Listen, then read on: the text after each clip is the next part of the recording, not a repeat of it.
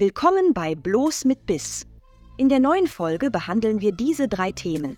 300 Euro für Evakuierungsflug, wie die Bundesregierung die Bürger aus Israel rettet.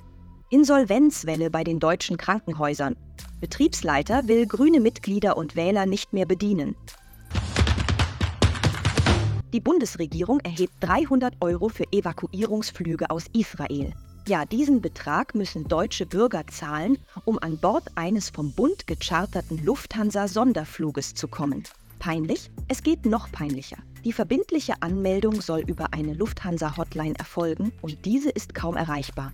Mehrere deutsche Staatsangehörige berichten, dass bei der Hotline trotz mehr als 100 Anrufen kein Durchkommen möglich sei. Auch eine Warteschleife gebe es nicht, sondern nur ein Besetzzeichen. Frau Baerbock versucht uns davon zu überzeugen, dass die Dimension des Problems übertrieben ist. Ich verstehen kann, dass es Einzelfälle gibt, äh, wo man bei der Hotline nicht durchgekommen mhm. ist. Hier fehlen einem die Worte. Denkt doch mal nach. Menschen müssen dafür bezahlen, dass ihre eigene Regierung sie aus einem Land rettet, in dem ein echter Krieg herrscht. Klingt surreal, ist aber wahr.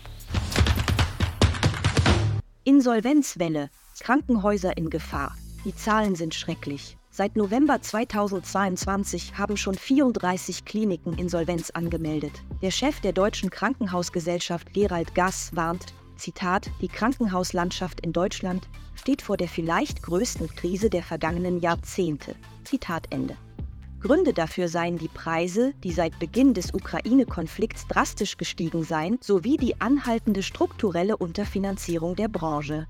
Gas fordert Lauterbach zum Handeln auf, sonst kämen weitere Krankenhäuser nicht über die Runden. Der Minister sieht aber nur zu, wie das Gesundheitssystem kollabiert. Es ist an der Zeit, endlich aufzuwachen.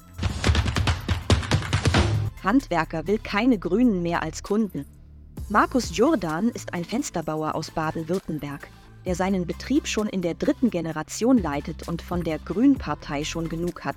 Diese Menschen sind schuld am Untergang des Mittelstandes, steht auf einem Schild, das er an seinem Firmengebäude aufgehängt hat. Doch die Liste der grünen Sünden ließe sich fortsetzen.